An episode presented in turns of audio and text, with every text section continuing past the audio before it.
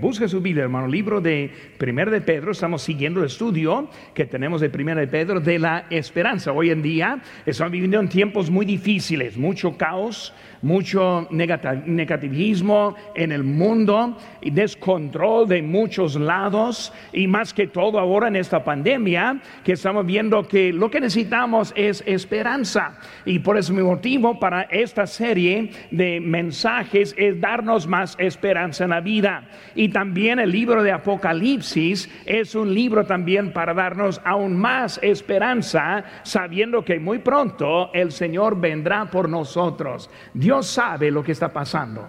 No hay nada nuevo para Él, no hay nada de sorpresa. Dios tiene todo bajo su propio control.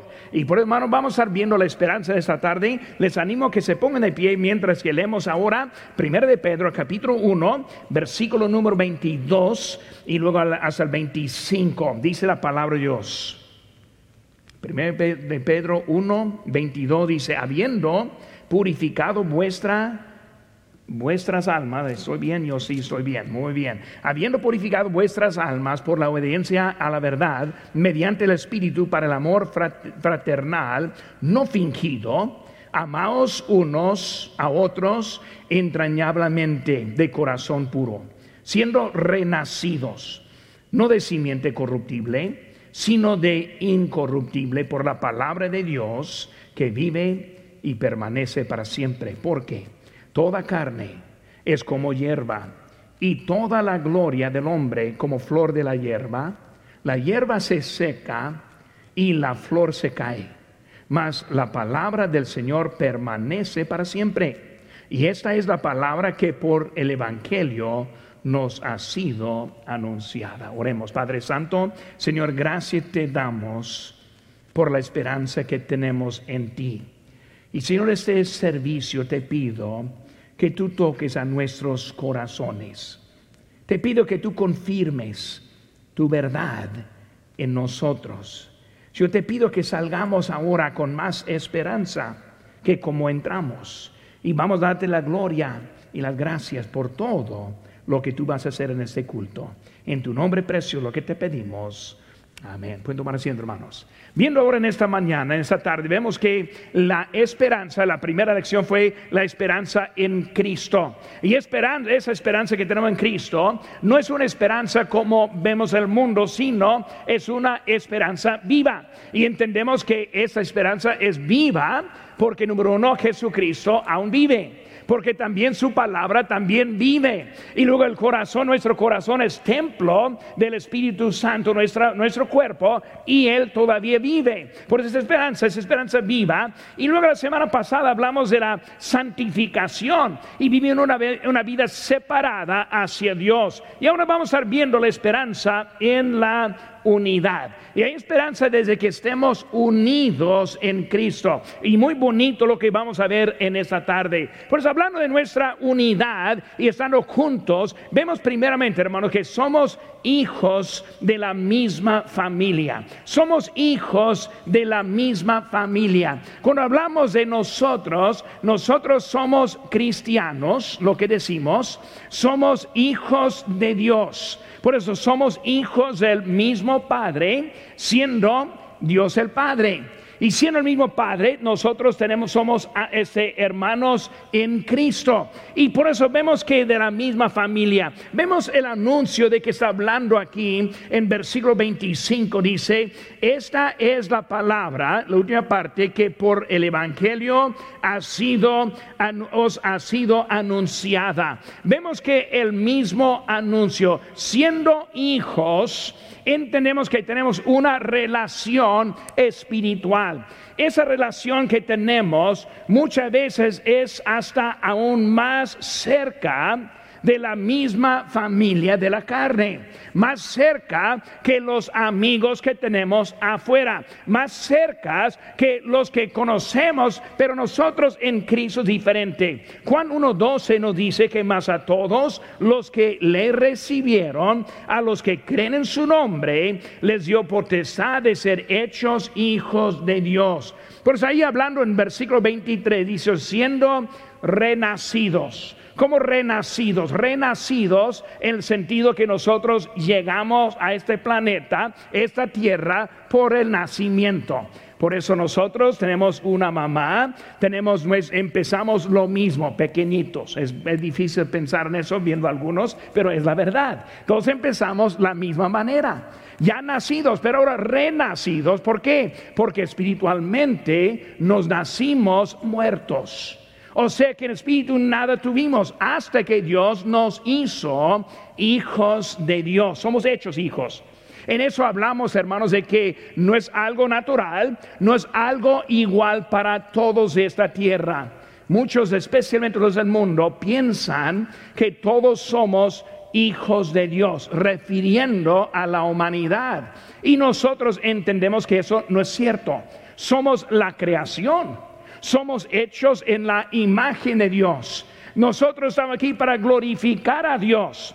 Pero para ser hijo es algo que hay que ser diferente. Es algo que no entramos y luego nosotros ponemos eso y, lo vemos en eso. En Juan 3 dijo el Señor Jesucristo, respondió Jesús y le dijo, de cierto, de cierto digo que él que no naciere de nuevo no puede ver el reino de Dios. Hermanos, si no entra por el nacimiento, no van a ver el reino de Dios. Ahora, estamos viendo el libro de Apocalipsis. Ya en otra semana más vamos a estar viendo acerca de la gran tribulación. La gran tribulación es el tiempo en que los que se quedan atrás después del rapto van a entrar en ese tiempo de tribulación. Vemos como nosotros los creyentes tenemos la esperanza del arrebatamiento. Tenemos la esperanza del rapto, ir con el Señor. Pero los del mundo que no son de Él no pueden ver el reino de Dios. Por eso si no conocen a Cristo, si no son nacidos de nuevo, no pueden ver el reino. Cuando venga Cristo, ellos se quedan atrás. Bueno, la única manera, Cristo está muy claro en diciendo eso. Hermano, nosotros somos nacidos de la simiente incorruptible. Lo vemos aquí en versículo 23, hablando de la simiente corruptible. Nosotros somos renacidos, tenemos el mismo Padre. Eh, somos nacidos por la simiente, hablando de la palabra de Dios. La fe viene por el oír y el oír por la palabra de Dios. Pero vemos, hermanos, que es necesario. No somos salvos simplemente porque pedimos perdón. Hay que entender eso. Es más que simplemente pedir, perdón sino es por poner la fe en Jesucristo como el único y suficiente Salvador personal. Una vez yo tuve una, una persona en la primera iglesia que iniciamos en Guerrero, Chihuahua, y esa persona la vimos, pero la vimos muy de vez en cuando. Ella se aceptó a Cristo supuestamente y luego empezó con nosotros, pero nomás llegó un día y luego nada por como un mes, y luego después otra vez vino y luego otra vez no por un mes. Y, yo le, después de un tiempecito le hablé de eso y dije, ah, ¿no sabe que tenemos culto todos los domingos? Y dijo, sí, sí, yo lo sé, pero yo estoy asistiendo a todas las iglesias, con los católicos, los mormones, los testigos de Jehová, y luego, etcétera, etcétera, y haciendo la, la, ruta con todas las iglesias. Ella me dijo, en dado caso que ellos están correctos y nosotros no. Hermanos, en eso ninguno es correcto. En eso no hay salvación.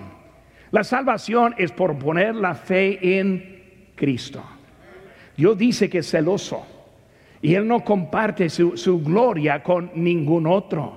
Por eso hay que aceptarle a Él enteramente o no le acepta en ninguna manera. Eso es nacer de nuevo. Lo que digo, hermanos, que mi esperanza está en Cristo Jesús hasta este punto, hasta que ni tengo segundo lugar, ni tengo nada en dado caso. Soy salvo en Cristo o de nada. Pero vemos, hermanos, que es lo que Cristo quiere para nosotros. Eso es el nacimiento de nuevo. Es una esperanza viva que vemos aquí en capítulo número 1, versículo número 3 dice, bendito y el, Dios y Padre nuestro Señor Jesucristo, según su grande misericordia, nos hizo renacer para una esperanza viva. Por eso es una esperanza, es una nueva naturaleza que nosotros encontramos. Vemos aquí en segundo de Pedro, más unas páginas más adelante en su Biblia, capítulo 1, versículo 4 dice, por medio de las cuales nos ha dado preciosas y grandísimas promesas para que por ella llegase a ser participantes de la naturaleza divina habiendo huido de la corrupción que hay en el mundo a causa de la concupiscencia. Es una nueva naturaleza. Por eso, hermanos, en nosotros cambia. Ahora, yo sí sé que somos pecadores, todavía vivimos en la presencia del pecado. Ahora el rapto viene para quitarnos de la presencia del pecado. Aunque nosotros creemos en Cristo, queremos vivir para Él, entendemos que hay algo en la presencia, pero tenemos una nueva naturaleza. Déjenme de esta forma, hermanos. Mi deseo es vivir la vida perfecta. Es mi deseo. Ahora, ¿vivo la vida perfecta? No pregunte a mi esposa menos que le diga que ella debe mentir, no, no le pregunte ella. Pero hermanos, mi deseo es ser perfecto. Es la naturaleza. Me preocupo cuando un creyente no tiene ese mismo tipo de deseo. Si fallamos, pero no fallamos por plan. No hacemos planes de hacer algo. Nosotros queremos, por esta naturaleza, es diferente el mundo no lo entiende. El mundo ve nomás vivir al gusto como quiera. No ven algo, nosotros vemos algo diferente que es la presencia de Jesucristo en nuestra vida. Por eso somos hijos de la misma familia, mismo anuncio, también hermanos, el mismo amor. En versículo 22 vemos la palabra amor habla aquí de para amor, para el amor fraternal no fingido. Por eso, hermanos, el amor fraternal en, la, en el idioma griego es la palabra filia. Esa palabra está refiriendo a la palabra del amor que hay entre hermanos. Nosotros en español tenemos dos palabras básicamente que, que significan amor y básicamente significan lo mismo. Puede usar la palabra te amo o puede usar la palabra te quiero. Pero está refiriendo a algo y luego hay que definir cómo es esa palabra. Y por eso en español, cuando yo digo a mi esposa te amo, significa diferente que cuando digo a un hermano te amo. Es algo diferente en la forma nosotros entendemos la diferencia.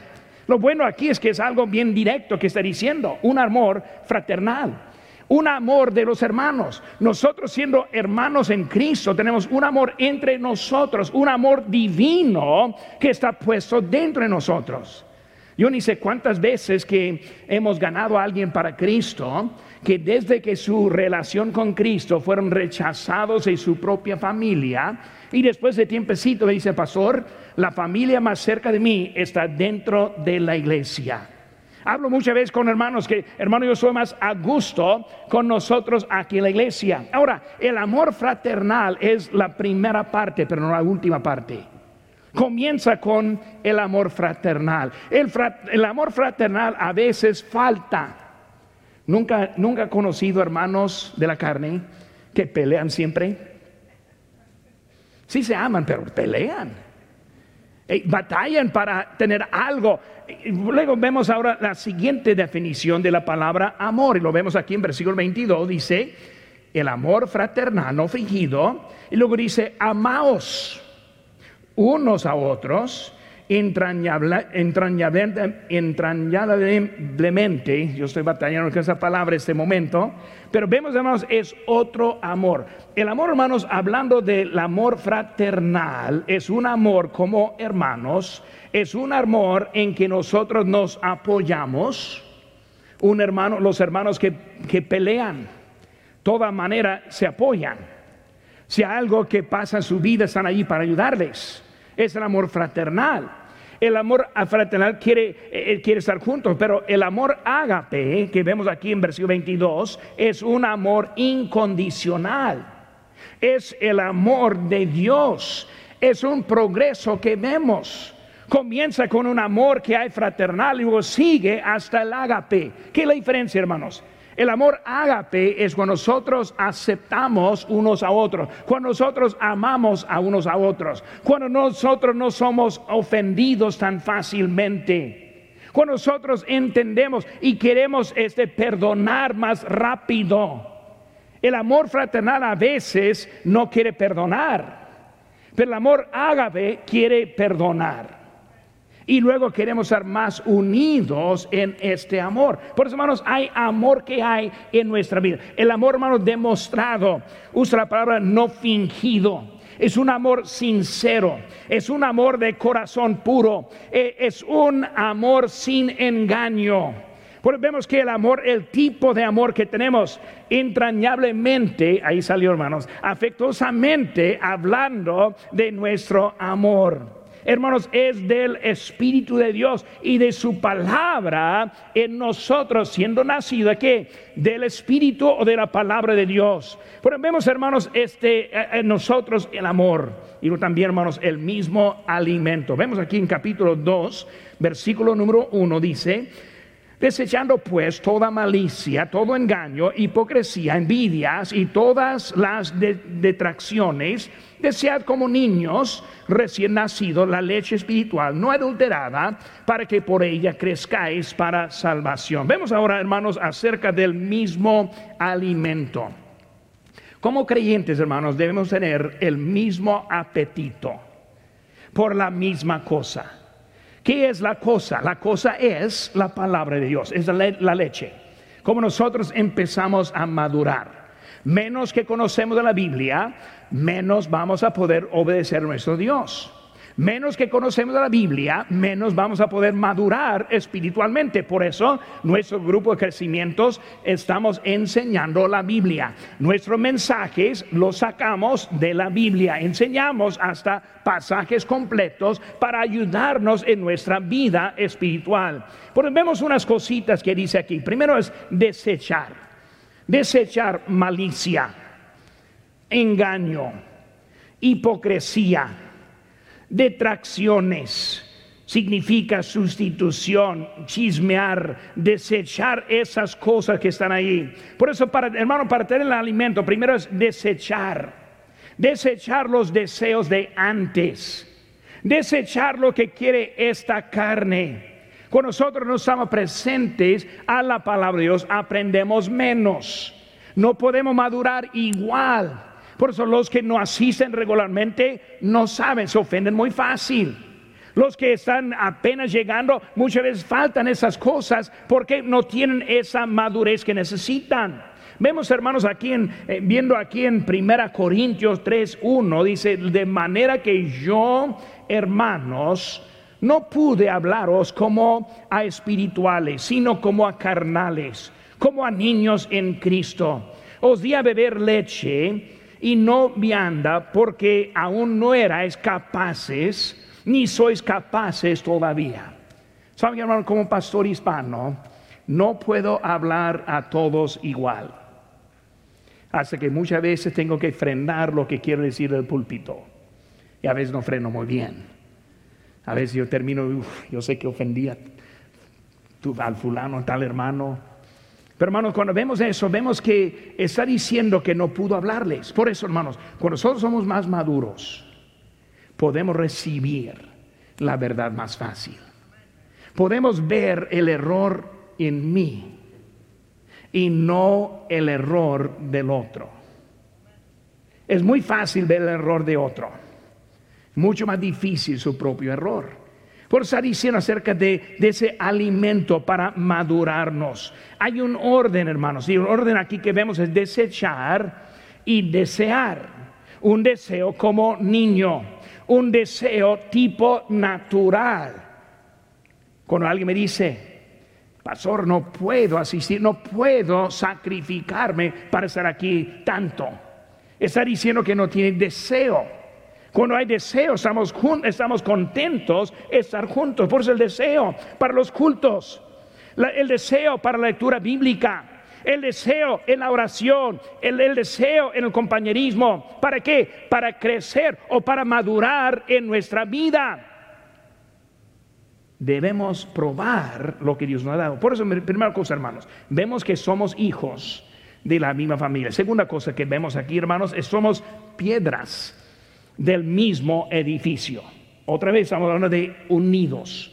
Unidos como familia, como hijos, unidos como edificio. Por eso un edificio está unidos, unidas piedras, el concreto, la madera, la tabla roca, todo hace que esté formando un edificio completo. Porque vamos hermanos de las piedras del mismo edificio. Versículo número 5 dice, vosotros también como piedras vivas sed edificados como casa espiritual y sacerdocio santo para ofrecer sacrificios espirituales aceptables a Dios por medio de Jesucristo. Somos piedra, hermano, piedra edificada. Una piedra edificada. Vemos, hermanos, sobre un fundamento seguro. Hemos hablado en eso, pero en Efesios 2.20 dice edificado sobre el fundamento de los apóstoles y profetas, siendo la principal piedra ángulo Jesucristo mismo. Hemos hablado mucho de eso, pero se ha hablado del edificio. Si no tiene el buen fundamento, el buen principio, no podemos seguir adelante. Todo depende de los cimientos. Cuando empezamos la construcción de los Mochis Sinaloa, allá en los Mochis es una zona de sismos y también una zona de huracanes y también, aparte de eso, es, cerca de la playa, por eso hay mucha arena. Y por eso ahí en Guerrero, Chihuahua, uno puede empezar con fundamentos y bajando como un pie, dos pies, y es suficiente para tener un buen edificio. Pero ahí en los Mochis no es así. Empezamos para abajo, escarbando, escarbando, y luego sacando y sacando, y, y bajando unos, no sé, cuatro o cinco metros de profundidad y empezamos con una parrilla de, hacer la, planta para empezar la zapata y luego otra parrilla arriba de esa parrilla y, y luego siguiendo hasta tener algo. El día más triste para mí fue el día cuando enterramos todo eso. Yo casi estoy llorando. Tanto dinero y lo vamos a enterrar. Ni lo vamos a ver jamás. Pero hermanos, ahí está abajo. ¿Para qué? Para sostener el peso del edificio que vamos a poner y para que aguante los sismos, para que aguante los huracanes y los vientos que van a soplar. Y hermanos, es el, fundamento. Y como creyente necesitamos bien establecido el fundamento. El quien me salvó, pero también me guía en mi vida. El quien me dio la vida, pero también me enseñó cómo vivir la vida. Y por eso sigo adelante encima de esa piedra, la piedra espiritual que vemos aquí en versículo 5. Es una casa espiritual. Hermano, la casa espiritual hablando de la iglesia. Y cuando hablamos aquí, hermanos, de la iglesia, hablamos de la iglesia local. Muy bien, hablamos, viendo en Apocalipsis, estamos en medio de eso ahora, de las siete iglesias. Son iglesias locales, siete iglesias individuales. Y cuando hablamos de nuestra iglesia, es una iglesia, iglesia completa. No somos parte de la iglesia, sino que somos la iglesia. Pues la iglesia, este local, es lo que está hablando en esta casa espiritual. En, en 1 Corintios 6, 19 dice, ignoráis que vuestro cuerpo es templo del Espíritu Santo, el cual está en vosotros, el cual tenéis de Dios y que no sois vuestros, es el hogar de Dios en nuestra vida. Pero también, hermanos, hablando es para ofrecer a Dios nuestra vida y nuestros sacrificios espirituales. ¿Cuáles nuestros sacrificios?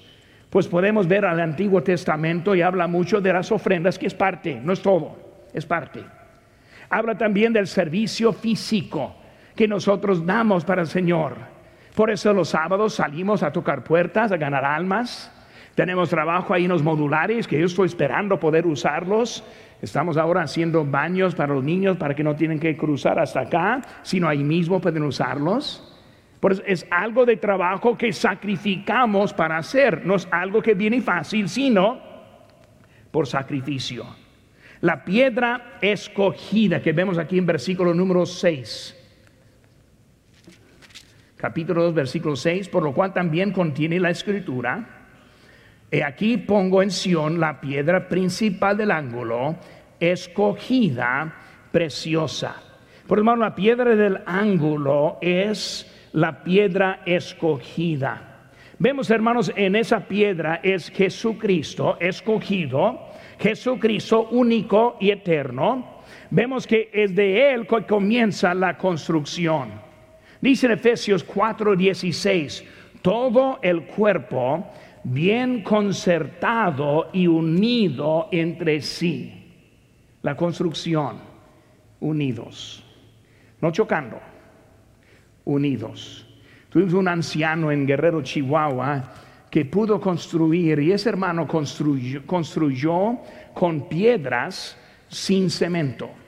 Es más bien un arte que hacen en esa parte. Y él empezó a construir y siempre son piedras no lisas, sino piedras cortadas. Y el, el, color de esa piedra especial es un color de rosa. Y él empieza a construir. Y él pone una piedra grande y empieza a acomodar las grandes. Y luego empieza con las chiquitas y luego hasta que las pequeñitas y luego están ahí metidas cada piedra en su lugar que al final no puede sacar ninguna por el peso de las otras. Es un arte que hace. Y al final pone una capita de cemento para mantenerlo de arriba. Pero está hablando de algo bien concertado. E, este, está viendo muchas piedras buscando la piedra exacta que necesita para ese hoyito que va a llenar. Y luego poniéndolo al final, como digo, es un arte, está bonito. Pero hermano, cuando hablamos de eso, así estamos hablando de la iglesia. Nosotros tenemos nuestra parte. Si falta, falta un hoyito. Falta algo que necesita estar allí. Como iglesia que funciona, necesitamos encontrar nuestro lugar bien concertado, bien puesto, bien acomodada trabajando en armonía para formar un edificio espiritual que agrada a Dios. Por eso nosotros ganamos alma, porque necesitamos otra piedra para meter, otra persona para agradar a Dios, otra preparación para la vida que nos sigue. Somos partes de eso desde antes de la fundación del mundo. En Efesios 4, 4 y según nos escogió en el antes de la fundación del mundo, hermanos los necesito. No hay ninguno que está aquí en ese momento que no necesito. Necesitamos más. Su parte es muy importante. Hay que encontrar su hoyito. Para algunos es la guardaría. Otros una clase de niños o rally aquí de la segunda hora. Un grupo de crecimiento un autobús, un lugar que puede llenar ese hoyito, un ujier, un diácono, uno que está en lote estacionando la gente, los que están en las cámaras ahora, los que están en live stream, pasándolo para los que están sintonizando. Hermano, no es magia, no sale automáticamente. Durante la semana, hermano Isaí y otros andan toda la semana poniendo todas las piedritas para que tengamos un culto bien presentado en esta hora. Sin las piedras no los vamos a tener.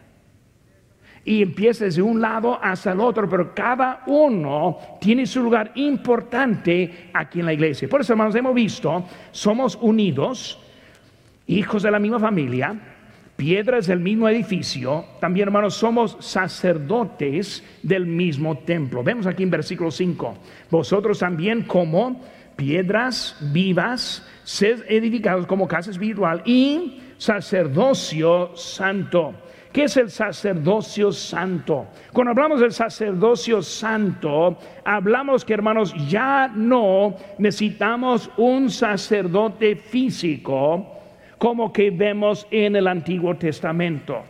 Si estudia la Biblia, va a encontrar desde, desde Adán y luego digo desde Abraham, empezando con sacerdotes. Melquisedec. Y luego adelante con otros sacerdotes. Luego Aarón. Y ahí adelante fueron los sacerdotes, tuvieron su oficio, su lugar, su importancia. Pero terminando el libro de Malaquías, entrando el libro de Mateo, vemos algo pasa que ya no tenemos eh, sacerdotes que estamos viendo. Nosotros somos esos sacerdotes. El oficio, hermanos, no existe hoy en día en el Nuevo Testamento. Hoy en día, ¿qué encontramos? Un pastor, obispo, anciano. Son palabras que refiere como es un pastor que está cuidando. No tenemos el lugar para confesar los pecados. Si lo tenemos, no es un cuartito, es aquí, aquí adelante. Si tiene necesidad, hermanos, si Dios le da convicción, úselo. Es su lugar. ¿Cómo se hace? un lugar para entrar y luego entrar y arreglarse ante Dios. Confesional no se encuentra en el Antiguo Testamento, digo en el Nuevo Testamento. Vemos en, Hebreos 4:16 dice, acerquémonos pues confiadamente al trono de la gracia para alcanzar misericordia y hallar gracia. No confesamos a un hombre, confesamos a nuestro Señor y Salvador. Primero de Juan 1.9, si confesamos nuestros pecados, Él es justo y fiel, perdonarnos. Bueno, es importante confesar no a un hombre, sino a Dios, quien puede perdonar. Vemos la diferencia, hermanos, que tenemos ahora. Somos parte de ese sacerdocio santo. Nosotros, este, nosotros somos santos porque se encuentra en Cristo. Apocalipsis 1.5 dice, y de Jesucristo, el testigo fiel, el primogénito de los muertos y el soberano de los reyes de la tierra, al que nos amó y nos lavó de nuestros pecados con su sangre y nos hizo reyes y sacerdotes para Dios, su Padre. A Él sea gloria e imperio por los siglos de los siglos. Amén. Está hablando de nuestra posición ahora. Podemos ir con confianza ante Dios. Qué bonito, hermanos. Somos sacerdotes unidos en Cristo. Los sacrificios espirituales. Tenemos nuestra vida que está delante de Él. Cristo siendo nuestro ejemplo. Sacerdotes aceptables a Dios. Romanos 12.1 dice, así que hermanos, os ruego por las misericordias de Dios que presentéis vuestros cuerpos en sacrificio vivo, santo, agradable a Dios, que es vuestro culto racional. Nosotros nos encontramos en Cristo. Hermanos, es un privilegio vivir en Cristo. Yo estoy contento que no vivimos en el Antiguo Testamento. Hermano, de veras, yo estoy contento que no vivimos en el tiempo de Cristo. Algunos dicen, ojalá, hermanos, hay que entender, todos abandonaron a Cristo. La Biblia dijo que iba a ir solo a la cruz. Si estuviéramos nosotros también, le abandonaríamos. Por eso, hermano, yo no, estoy contento. Yo vivo en el tiempo de gracia en cuando alcanzamos la salvación, en cuando nosotros podemos vivir para Dios, es un privilegio, es una bendición, dice en versículo 9, hermanos, de un linaje escogido. El linaje de Cristo, de Abraham, incluye Isaac, Jacob, David, Raab, Ruth en Cristo sigue el linaje. Hermano, es algo increíble. El Nuevo Testamento era un linaje derechita de gente. Nosotros somos todos parte de ese linaje hoy en día. Dios nos ha dado algo increíble en nuestra vida con Él. Y luego dice, hermanos, el pueblo adquirido. Me gusta mucho esa frase en versículo 9. Mas vosotros sois linaje escogido real sacerdocio, nación santa, y lo dice pueblo adquirido. Un pueblo adquirido.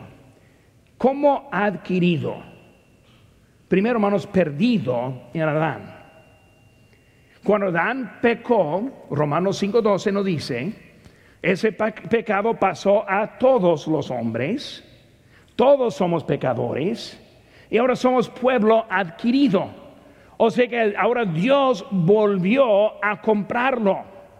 ¿Lo compró con qué? Con su sangre preciosa, precio alto. Porque vemos ahora nosotros somos pueblo adquirido, eh, adquirido en Cristo, adquirido por Dios y para Dios. Porque Él nos redimió para que nosotros podamos vivir para Él. Somos comprados por precio. Glorifica pues a Dios con vuestro cuerpo. Es de Él. Nuestra vida pertenece a Él. Aquí la clave buena, hermanos. Nosotros vivimos para Dios para que Dios nos pueda bendecir. Esta vida cristiana es una vida increíble. Cuando yo veo los mundo, me pongo triste, casi con ansiedad. ¿Cómo pueden vivir de esa forma?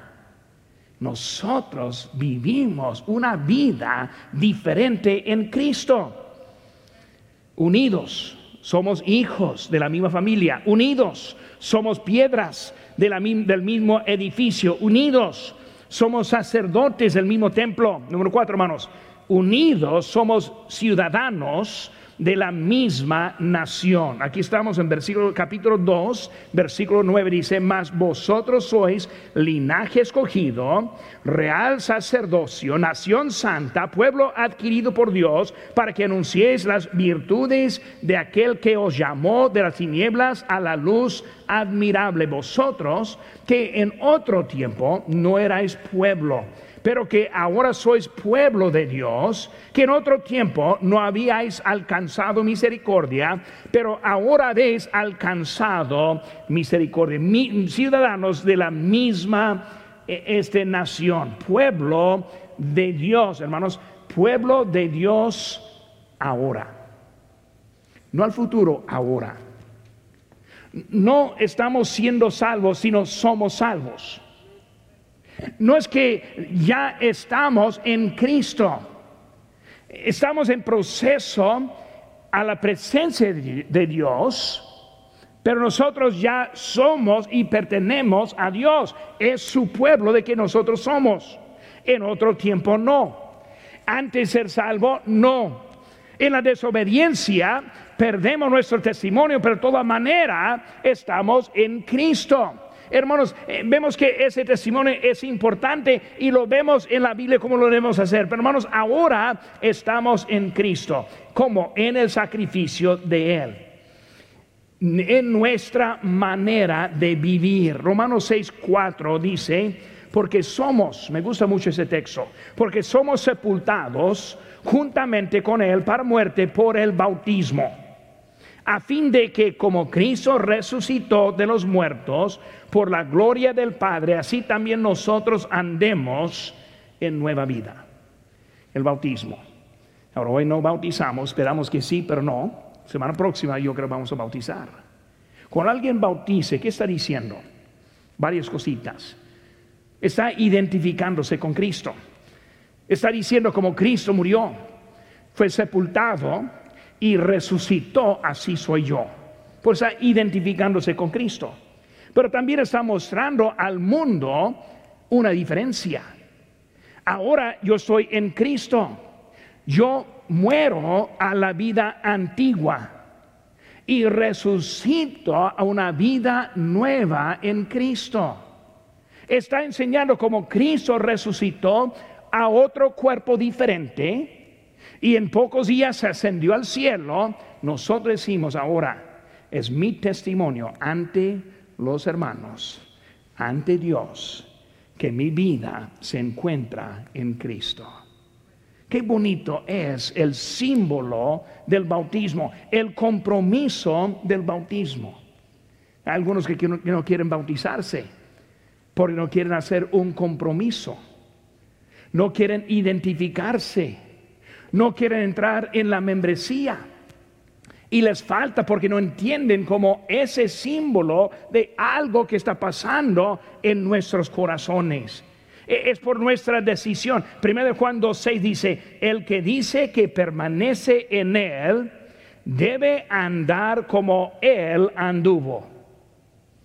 No necesito ese bautismo para mostrar lo que hay. Eso demuestra lo que ya está pasando. Si, estoy en Cristo, yo debo querer andar diferente, porque Él me compró, me dio lo que yo tengo. Por eso, hermanos, es una decisión. Somos ciudadanos de otro mundo, solo peregrinos de este mundo. Vemos, hermanos, también la misericordia alcanzada, versículo 10. Vosotros en otro tiempo no erais pueblo, pero ahora, ahora, pero que ahora sois pueblo de Dios, que en otro tiempo no habíais alcanzado misericordia, pero ahora habéis alcanzado misericordia. Por hermano, la misericordia es alcanzada. No éramos pueblo, ni tampoco tuvimos la misericordia. Hermanos, todo el mundo vive bajo a un cierto nivel de misericordia. Y el, el nivel de misericordia para el mundo es oportunidad. Puede aceptar el regalo de Dios que es la vida eterna. Esa misericordia solo es para eso. Esa misericordia se termina con la muerte. Esa misericordia se termina con el rapto. Por si no acepta a Cristo, en el momento del rapto se acaba la misericordia y viene el juicio. En la muerte, si no está en Cristo, se acaba la misericordia e irá al infierno. Pero vemos que hay una misericordia para todos, pero hermanos, la misericordia para el creyente es diferente. Porque no es solo ahora, sino es ahora y para siempre. Hemos alcanzado una misericordia que traspasa la muerte, que traspasa el rapto. Yo soy en Cristo con todo lo que ha. Por eso, hermanos, Él está dando. Si existe, digo, si existe la ira de Dios. Romanos 1.18 dice, porque la ira de Dios se revela desde el cielo contra toda impiedad e injusticia de los hombres que detienen la injusticia la verdad. Dios sí es un Dios de ira. Dios es un Dios justo. Dios sí va a dar recompensa. Lo que necesitamos es la misericordia que encontramos en lo que hizo Cristo por nosotros. Vemos la luz admirable, versículo 9. Mas vosotros sois linaje escogido real sacerdocio, nación santa, pueblo adquirido por Dios, para que anunciéis las virtudes de aquel que os llamó de las tinieblas a la luz admirable. Hermanos, antes vivíamos en tinieblas, ahora vivimos en la luz. El mundo no entiende lo que estamos haciendo. No entiende por qué estamos aquí en esta tarde. El mundo piensa que estamos gastando la vida. Con nosotros tenemos la luz. Ellos andan en las tinieblas, no ven, no entienden. Nosotros entendemos. Es por eso que vamos y platicamos con gente. Les hablamos de la luz de Cristo para que ellos también alcancen, encuentren la vida en Él. Unidos, unidos. ¿Qué necesitamos? Una iglesia unida unida para nuestro Señor, unida en la construcción, unida en el amor, unida como sacerdotes, unida como ciudadanos, andando a ese lugar.